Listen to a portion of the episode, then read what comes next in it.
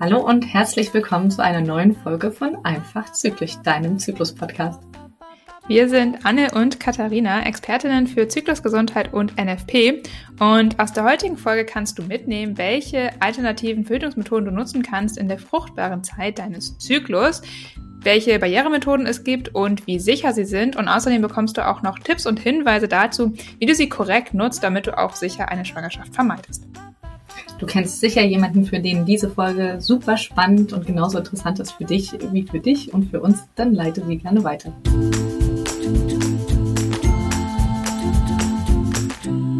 Heute möchte ich mal mit einer etwas äh, catchy Frage starten, liebe Anne. Und zwar, ähm, fällt dir eine Verhütungsmethode ein, die einen Pearl-Index von null hat? Also eine Methode, die zu 100% sicher ist? Mhm. Nein, Abstinenz. Richtig. Ähm, richtige Antwort. Genau, klar. Die einzige Methode, die halt zu 100% vor einer Schwangerschaft schützt, sage ich mal, ist natürlich, wenn ich gar nicht erst Geschlechtsverkehr habe. Alle anderen haben immer auf jeden Fall ein gewisses Restrisiko, sag ich mal, ähm, dass doch die Methode nicht richtig wirkt oder doch auch irgendwie eine Schwangerschaft entstehen kann. Genau, das nennt sich dann der Pearl-Index oder der Pearl-Index ist das, ähm, womit es quasi gemessen wird, wie groß die Wahrscheinlichkeit ist, schwanger zu werden mit dieser Methode. Ähm, und der besagt quasi, wie viele Frauen innerhalb von einem Jahr mit, von 100 mit dieser Methode schwanger geworden sind. Also wenn ich jetzt einen Pearl-Index von 10 hätte, wären das 10 von 100 Frauen, die innerhalb von einem Jahr bei Nutzung dieser Methode schwanger geworden sind. Bei 0 wären es 0 von 100 Frauen. Das gibt es aber tatsächlich nur bei der Abstinenz. Also selbst ähm, hochsichere Verhütungsmethoden wie jetzt ähm, eine Sterilisation oder sowas, selbst da ist noch eine Restwahrscheinlichkeit da, schwanger zu werden. Das finde ich auch nochmal wichtig zu sagen. Ähm, Jetzt wollen wir heute ja, haben wir uns als Thema vorgenommen, mal über die Möglichkeiten sprechen, die ihr während der fruchtbaren Zeit im Zyklus habt, um zu verhüten. Also wir nutzen ja, also Arne und ich jetzt zumindest auch NFP ähm, zur Verhütung. Das heißt, wir beobachten unseren Zyklus, Zervixschleim und Basaltemperatur und können dadurch anhand der Regeln genau bestimmen, wann wir sicher nicht fruchtbar sind, also wann wir sicher ungeschützten Geschlechtsverkehr haben können, ohne schwanger zu werden und wann wir eben potenziell fruchtbar sind oder auch in der hochfruchtbaren Phase, also wo wir auf jeden Fall in irgendwie einer Weise verhüten müssen sozusagen ähm, oder uns irgendwas überlegen müssen, damit wir nicht schwanger werden können. Und genau um die Möglichkeiten, die man in dieser fruchtbaren Zeit hat, soll es heute gehen. Genau. In dem Originalregelwerk von Sensiplan, das ist ja die Methode, an der wir uns orientieren, heißt es tatsächlich, dass man in dieser Zeit abstinenz sein soll. Ähm, wir wissen natürlich, dass das schwer ist, weil das meistens auch die Zeit ist, wo wir Frauen die höchste Libido haben, weil wir einfach sehr viel Östrogen in unserem Körper haben. Das sorgt dafür, dass wir ein höher gesteigertes Lustgefühl, also kein übermäßig gesteigertes, sondern dass wir einfach generell uns wohler in der Haut fühlen, dass wir ähm, mehr Lust auf Sex haben und ähm, es wäre natürlich schade zu sagen, du darfst in der Zeit, wo es dir am meisten Spaß macht, das auch nicht haben. Natürlich gibt es auch alternative Möglichkeiten. Ähm, Geschlechtsverkehr muss ja nicht immer bedeuten, dass dann tatsächlich auch der Penis in der Vagina landet. Ähm, man kann auch andere Sexpraktiken in dieser Zeit anwenden, die dann mit sehr, sehr, sehr hoher Wahrscheinlichkeit auch nicht zur Schwangerschaft führen. Aber wenn ich jetzt eine Penetration möchte oder ach, Anne hat meinen einen schönen anderen Wort ein anderes Wort dafür genannt für Penetration, weißt du das? Das habe ich gerade neulich erst gesehen, glaube ich, wo es mehr darum ging, dass die Vagina den Penis umschließt und so, ne? Ja. Und dass ich das mehr aufnehme so und nicht so dieses ja. Penetration klingt ja doch ein bisschen gewalttätiger. Nee, mir fällt das Wort aber nicht ein. Aber ich kenne das, ich habe das schon ein paar Mal gehört auch. Also ich weiß, manche sagen eher so, okay, wenn die, dass die Vagina den Penis aufnimmt, so. Aber ich glaube, sie hatte da wirklich noch ein anderes Wort. Das hatte ich, glaube ich, auch in der Story gesehen oder so.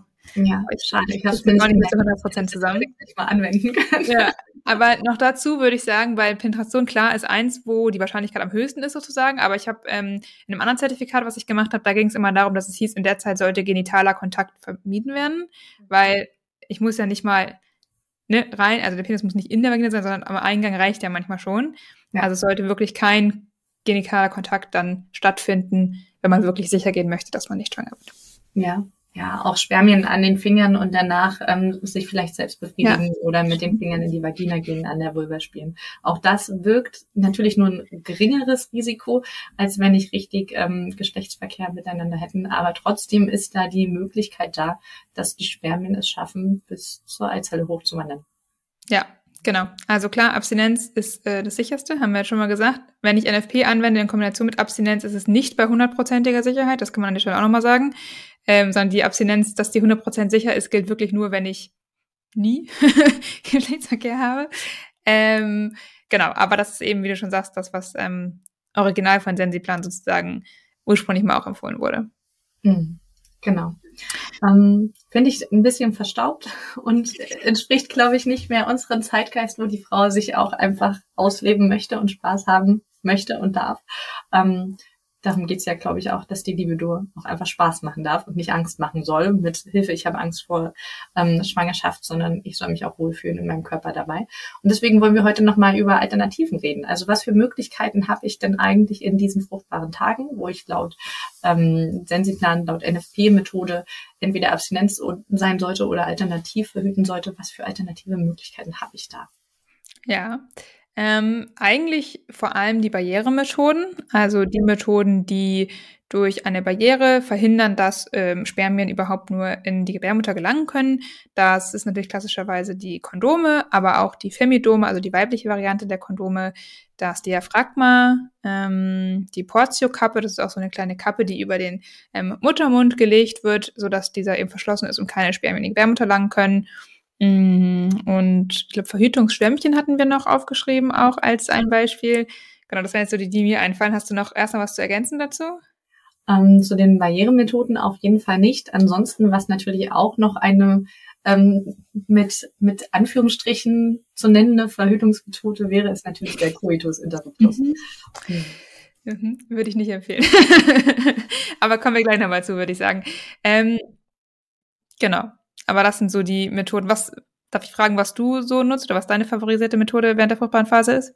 Also ich bin wirklich großer Fan vom klassischen Kondom, aber ich habe mich auch wirklich schlau gemacht, ähm, wie man mit einem Kondom gut umgehen sollte. Also es gibt halt sehr, sehr viele Anwendungsfehler. Ähm, das sieht man auch diesen Pearl-Index, den wir mal genannt am Anfang erklärt haben.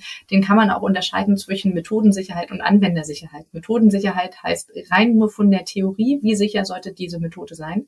Anwendersicherheit heißt, wie sicher ist sie dann, dann auch wirklich in der Anwendung, wenn wir davon ausgehen, Menschen machen Fehler, Menschen wissen vielleicht nicht alles darüber und ähm, es passieren einfach viel mehr Fehler und dadurch ist natürlich die Wahrscheinlichkeit einer Schwangerschaft auch größer. Und das sieht man auch beim Kondom, dass die Methodensicherheit sehr, sehr hoch ist eigentlich, aber die Anwendersicherheit dann oft ähm, nicht mehr so gut ist, was einfach daran liegt, dass man viele Möglichkeiten hat, um auch mit Kondom leider noch schwanger zu werden, wenn man sich nicht genau damit beschäftigt. Und das habe ich einfach getan und deswegen fühle ich mich inzwischen damit sehr sicher. Ja, Genau. Also um mal ein paar Klassiker zu nennen, ist ein Kondom im Geldbeutel zu lagern, ist vielleicht nicht die schlauste Idee, weil Kondome einfach sehr, sehr empfindlich sind. Also das ist ja wirklich nur eine super hauchdünne Schicht, damit auch ähm, das Gefühl einfach noch da ist.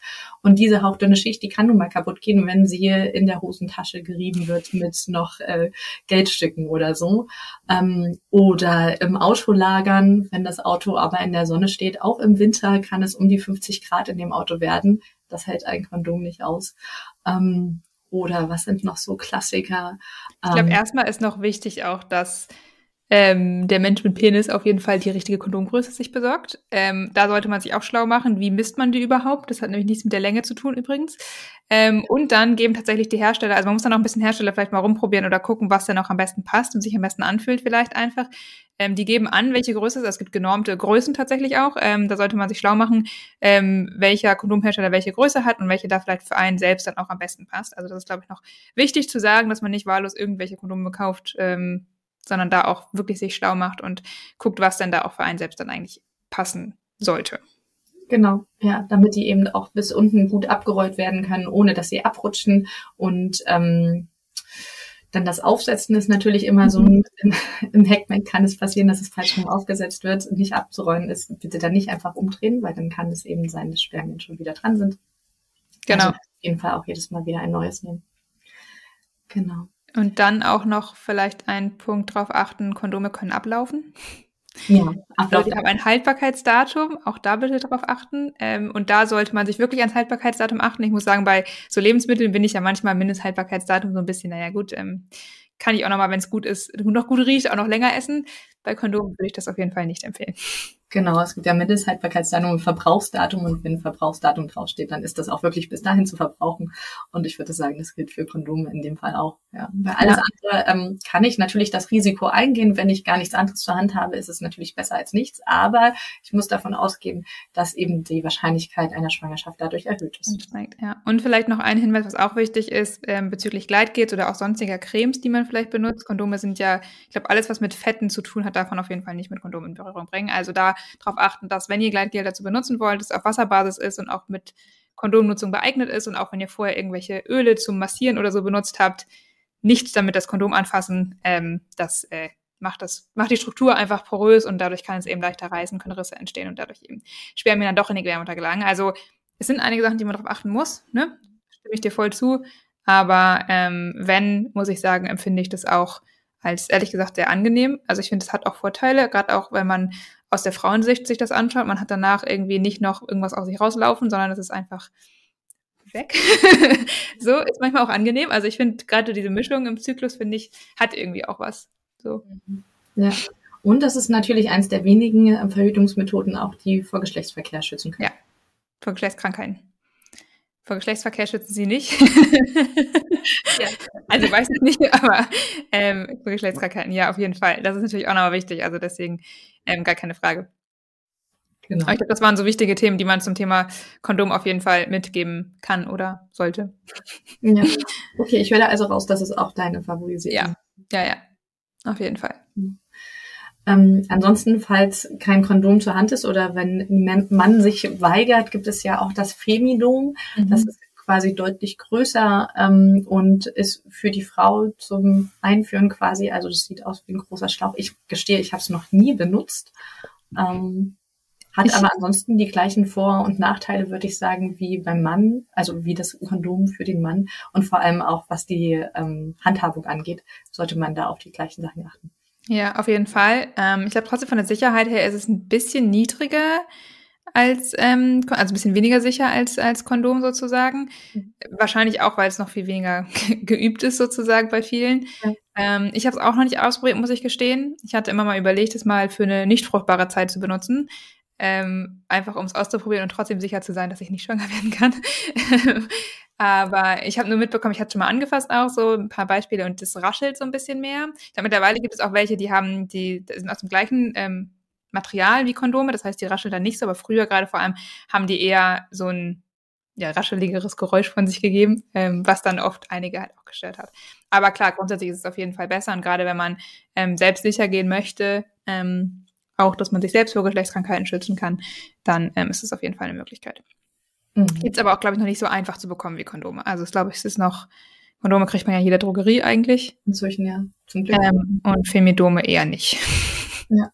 Also ich habe zumindest noch keins gesehen. Ich denke mal, in jeder gut sortierten Apotheke sollte man eins kriegen, aber in der Drogerie ist es mir jetzt noch nicht über den Weg. Nee, ich glaube, man kann es auch online bestellen, relativ einfach. Also auch so äh, Amazon und Co., sag ich mal. Ähm, da kriegt man das wohl schon, aber ähm, ja, es ist ein bisschen schwieriger auf jeden Fall. Noch nicht ganz so verfügbar wie Kondome. Hm. Genau. Okay, ansonsten ähm, gibt es ja noch Diaphragma und Portioklappe. Ich würde sagen, die sind ganz gut miteinander zu vergleichen. Es sind mhm. beides ähm, Silikonkäppchen, sage ich mal, die vor den Muttermund in die Vagina gelegt werden und dafür dadurch quasi auch eine Barriere bilden, damit die Spermien nicht in die Gebärmutter wandern können. Ähm, ich glaube, beide sollten eher mit Spermiziden beim ja. bin ich mir gar nicht so sicher, aber ich glaube, die ja, auch mit auch, Spermiziden ja. zusammen verwendet werden, weil das nochmal die Sicherheit deutlich erhöht. Mm, und beide sind kein Schutz oder bieten keinen Schutz vor Geschlechtskrankheiten. Ja, genau. Und bei der also bei beiden ist es natürlich wichtig, dass man auch da lernt, wie man sie richtig einführt sozusagen, dass sie auch richtig liegen, weil wenn sie nicht richtig liegen, ähm, dann kann das natürlich auch schon wieder dazu führen, dass man ungewollt schwanger wird. Und gerade beim Diaphragma ist es wichtig, auch dass es ein bisschen größer als die Polzokörper. Die Polzokörper ist wirklich nur so ein kleines Hütchen quasi, was genau über dem Muttermund sitzt und die, das Diaphragma ist ein bisschen größer, das äh, spannt sich sozusagen so ein bisschen durch den, ja, unter dem gesamten Beckenboden ist es ja fast, oder? So ein bisschen durch. Ja. ja. Ähm, da sollte man auch bei der, ähm, oder es gibt eine Marke, glaube ich, bei der kam, die ist so one size fits all mehr oder weniger, aber sonst grundsätzlich sollte man, wenn man Diaphragma sich besorgt, das auch von der Gynäkologin und Gynäkologen anpassen lassen, damit es auch wirklich bei sich selber im eigenen, in der eigenen Anatomie sozusagen richtig sitzt und man da auch sicher geht, dass es korrekt passt. Ähm, und die würden einem dann auch ähm, zeigen, wie man das korrekt einsetzt und wie es dann richtig liegt. Also das ist auf jeden Fall sehr wichtig, das noch zu berücksichtigen dabei, ja. Ja, Genau. Leider gibt es gar nicht so viele GynäkologInnen, die das machen. Ähm, ich habe inzwischen gesehen, es gibt auch die ein oder anderen Frauengesundheitszentren oder Frauenberatungszentren, wo es Frauen gibt, die nur Diaphragma quasi beraten oder die ein oder andere Hebamme kann das tatsächlich mhm. Also da lohnt sich auch mal den Blick ein bisschen zu weiten, wenn das für euch spannend und interessant ist. Ähm, beim Diaphragma und Postio-Club ist natürlich das, man muss es vorher einlegen, also reinlegen und es muss danach für mehrere Stunden noch im Körper verweilen, um die sechs Stunden, je nach Hersteller, manche sagen auch noch länger, länger. Ähm, und falls es nochmal zu einem zweiten Geschlechtsakt kommen sollte, dann muss nochmal Spermizide, also das sind ähm, Gele, die die Spermien abtöten, so, muss nochmal nachgelegt werden was manchmal nicht ganz so einfach ist, wenn man ja dann einen Applikator einführen muss. Man darf ja. das nicht nochmal rausnehmen, um das G drauf zu machen. Also das braucht man schon ein bisschen Übung, glaube ich, damit es dann den Akt in dem Moment nicht stört. Ja. Was würdest du sagen, ähm, die Frage kriege ich manchmal, ob man Diaphragma und ähm, Kondom ähm, miteinander kombinieren kann, soll. Ob das sicherer macht. Äh, wäre ich ehrlich gesagt sehr vorsichtig, weil ich mir nämlich unsicher wäre, ob das Kondom nicht dann am Diaphragma oder an der Porzelklappe sich reibt und vielleicht davon auch kaputt gehen kann. Ja? Also unsere Vagina oder Muttermund ist ja ähm, ein sehr weiches Gewebe, daran kann das Kondom sicherlich nicht kaputt gehen, aber das Diaphragma oder Porzelklappe besteht ja doch aus härteren äh, Material und da hätte ich tatsächlich Angst, dass das Kondom kaputt geht daran. Ja, wäre auch meine Empfehlung. Also ich würde auch sagen, lieber für eine Sache ähm, ordentlich entscheiden, das richtig machen ähm, und genau, weil Kondom eben kaputt gehen kann. Dann. Genau. Ich glaube, bei beiden Sachen, also sowohl Kondom, Femidom, Purzelklappe und so weiter, gilt einfach Übung macht den Meister oder die Meisterin. Und verlasst euch da auch nicht, ähm, gut, beim ähm, Purzelklappe kann man sich eh nicht unbedingt auf den Partner verlassen, aber auch bei Kondomen verlasst euch nicht darauf, dass die Männer das gut können und das schon übernehmen. Ähm, tatsächlich ist da, glaube ich, selbst ist die Frau irgendwie so der beste Spruch. Wenn ihr damit mehrfach geübt habt, ihr euch damit wohlfühlt und mitkriegt, okay, der Mann, der haspelt da gerade rum oder das wird nicht ordentlich und das könnte werden, also das könnte vielleicht nicht gut werden, dann übernehmt das lieber selber, damit ihr euch dann am Ende auch wirklich sicher fühlt. Ja, finde ich gut. Okay. Sehr schön. Jetzt hatten wir, glaube ich, noch eine weitere Barrieremethode. Mhm. Das Den Verhütungsschwämmchen. Genau. Ähm, das ist tatsächlich so ein kleiner Schwamm, den man auch mit Spermiziden ähm, tränkt und dann einführt. Ähm, soll für die Frau ganz angenehm sein, weil man eigentlich nicht spürt. Hat gar nicht so eine große Verhütung, also ist von der Verhütungssicherheit vielleicht, darüber haben wir noch gar nicht geredet, ne? Was die Bedingt, können wir gleich nochmal machen vielleicht. Genau. Sie nochmal vergleichen. Ähm, muss dann danach eben auch längere Zeit noch im Körper verbleiben, damit sichergestellt ist, dass alle Spermien durch die Spermizide auch abgestorben sind genau, ist wahrscheinlich auch einfach Geschmackssache. Und das kann vor allem nicht wiederverwendet werden. Also da bräuchte ich wirklich jedes Mal ein neues. Während ähm, Portioklappe und Diaphragma ist ja der Vorteil, das kann ich immer wieder verwenden. Ich glaube bis zu zwei Jahre, mhm. je nach Hersteller ähm, und Material. Und klar, Kondom und Femidom müssten auch jedes Mal neu benutzt werden. Muss man manchmal auch nochmal sagen. Aber ja. Aber irgendwo, auch in der Ausbildung hatten wir irgendwo das Thema, dass irgendwer das erzählt hatte. Das war aber, glaube ich, vor 50 Jahren auf den Philippinen oder so, also nicht in Deutschland und in einem eher noch weniger aufgeklärteren Land vielleicht. Ähm, und da wurde tatsächlich dann Kondome öfter benutzt, weil man hatte halt nicht so viele und hat trotzdem besser geholfen, als gar nichts zu benutzen. ähm, aber würde ich auf jeden Fall auch nicht empfehlen. Okay. Sehr gut. Mhm. Okay, ähm, das heißt, jetzt haben wir die Barrieremethoden einmal durchgesprochen. Vielleicht können wir jetzt nochmal, wir hatten immer Sicherheit immer schon mal so grob angesprochen, was es da für verschiedene Arten von Sicherheit gibt. Also den Pearl-Index, der bestimmt das, das ist die Methode zur Berechnung. Und dann haben wir ja diese Methodensicherheit, also die maximale Sicherheit quasi eigentlich, die mit der Methode erreicht werden kann. Und die Anwendungssicherheit, sage ich immer gern, ist so die durchschnittliche Sicherheit, die eben in der tatsächlichen Anwendung erreicht wird wo dann eben auch Fehler inklusive sind, sag ich mal, weil es eben immer mal Menschen gibt, die dann doch was äh, nicht ganz richtig machen. Genau, vielleicht können wir da nochmal durch die Methoden, die wir jetzt besprochen haben, durchgehen und die nochmal so ein bisschen ranken. Ähm, wollen wir eher vielleicht mit dem unsichersten anfangen und uns dann zum sichersten hochkämpfen oder wie wollen wir es machen? Ja, können wir machen. Okay. Dann lass uns doch mal schauen. Wir haben nicht immer genau die Aufdröselung, müssen wir ganz ehrlich sein, zwischen Methoden und Anwendungssicherheit, weil es gibt nicht immer Statistiken, die das so genau aufschlüsseln. Mm, aber das eher unsicherste sind eigentlich zwei verschiedene, würde ich sagen, oder? Ja, die ich so sehe. Also ja, drei. Genau, wenn man jetzt sagt, das Diaphragma möchte man, ähm, ach nee, tatsächlich die Portioklappe. Genau, Portioklappe ist das am sicherste, ja. Oh je, okay, diese habe ich ja noch gar nicht gesehen. Also die Portioklappe wahrscheinlich auch, wenn man keinen Spermizid dazu benutzt ähm, und noch sehr, sehr ungeübt hat, hat einen Pearl-Index von der Anwendersicherheit von 35. Das heißt, 35 von 100 Frauen werden unter der Anwendung von dieser Methode innerhalb von einem Jahr schwanger. Das ist mehr als ein Drittel. Ähm, das ist schon eine enorm hohe Zahl ja, da, da müsste ich schon wirklich viel üben, bis ich mich damit sicher genug fühle, muss ich gestehen. Ja, auf jeden Fall. Also Portiokappe ist eher relativ unsicher, genau, weil auch die Methodensicherheit, also das höchste, die höchste Sicherheit, die damit erreicht werden kann, liegt bei fünf, also fünf von 100 Frauen, die innerhalb eines Jahres bei Anwendung der Methode schwanger werden, ist auch jetzt eher relativ, eher hoch, auf jeden Fall. Ja, genau.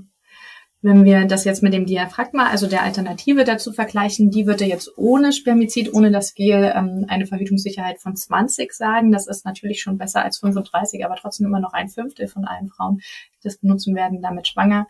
Ähm, mit Gel liegen wir eher so bei je nach Studie, ja, Anwender schönen das gerne und andere sagen wieder was anderes, so bei zwei bis acht Frauen. Das ist schon ähm, deutlich besser und ähm, die Anwender, äh, die, die Methodensicherheit, also das Höchste, was man damit erreichen kann, wird tatsächlich mit 1,2 bis 4 ähm, genannt. 1,2 ist ja schon eine sehr, sehr gute Sicherheit, würde ich sagen. Ja, auf jeden Fall, das ist schon nicht verkehrt. Genau. Und dann haben wir als nächstes das Femidom, also das weibliche Pendant zum Kondom sozusagen. Da haben wir eine durchschnittliche Sicherheit, also eine Anwendungssicherheit von 21, also auch wieder diese ein Fünftel wird dann doch damit schwanger. Ähm, äh, nicht besonders sicher und ähm, die maximale Sicherheit, also die Methodensicherheit liegt hier auch bei fünf, was auch eher eine relativ unsichere Methode sozusagen ist. Genau. Und dann, das ist tatsächlich vielleicht ein ganz spannender Vergleich, ähm, wenn man das Kondom in der Anwendersicherheit und den Coitus in der Ruptus vergleicht, liegen beide mit einer äh, die geringste Wahrscheinlichkeit, äh, die geringste an oh, jetzt habe ich einen Knoten. Äh, die, die durchschnittliche Sicherheit, je nach Studie, ja. bei 18. Also es Studien, die sagen, dass 18 von 100 Frauen mit Kondomen schwanger werden und es gibt auch Studien, die sagen, dass 18 von 100 Frauen mit Coitus in der Ruptus schwanger werden. Das klingt natürlich dann erstmal, ja, wozu muss ich dann überhaupt Kondome benutzen? Aber das ist tatsächlich nur eine Studie von vielen. Andere sprechen auch von zwei bis sechs. Also die höchste Sicherheit, die ich mit Kondomen erreichen kann, ist zwei von 100 Frauen, was wieder eigentlich ganz gut ist. Ähm, andere sagen auch, dass die Anwender sich, die Anwendungssicherheit ähm, auch um die sechs liegen kann, je nach Aufklärung natürlich. Und das ist ähm, deutlich besser als das, was Coitus Interruptus liefern kann. Genau, besser als die 18. Ähm, ja, Coitus kann man vielleicht nochmal nachschieben kurz. Der hat eine maximale Sicherheit, also die höchste Sicherheit, die erreicht werden kann, die Methodensicherheit von vier. Also auch da, wenn wir das mit dem Kondom vergleichen, ich habe zwei, das heißt Coitus Interruptus werden doppelt so viele Frauen innerhalb von 100 Jahren schwanger, obwohl sie alles quasi genau richtig machen. Ähm, da zeigt sich dann doch, dass das Kondom definitiv äh, sicherer ist. Und dann haben wir jetzt noch einen, den Verhütungsschwamm, den hatten wir, glaube ich, noch nicht endgültig gesagt. Mhm. Der hat eine ähm, ja, durchschnittliche ähm, Sicherheit von 10 und eine höchste Sicherheit von 5. Ich würde mal behaupten aber, dass es da auch noch relativ wenig Studien zu gibt und es wahrscheinlich auch eher ähm, Frauen und Mädchen sind, die dann doch auch in der Anwendung wenig Fehler machen. Ähm, ist ja oft eher so, je größer die Basis ist, die dann doch ähm, diese Methode nutzt, desto unsicherer wirkt sie häufig tatsächlich so ein bisschen, weil dann auch weniger, ähm, weniger, äh, ja, aufgeklärte Frauen und Mädchen das sozusagen nutzen und dann mehr Fehler machen. Genau. Ja, falls ihr jetzt selber die Zahlen nochmal googelt, wundert euch auch nicht, wenn ihr da komplett andere findet. Das ist nun mal ähm, leider keine genormten Studien, die da gemacht werden müssen zu der Verhütungssicherheit und zum Pearl-Index. Und je nachdem, ob es eine ganz frühe Methode ist, äh, dann gibt es erstmal nur die Studie vom Hersteller.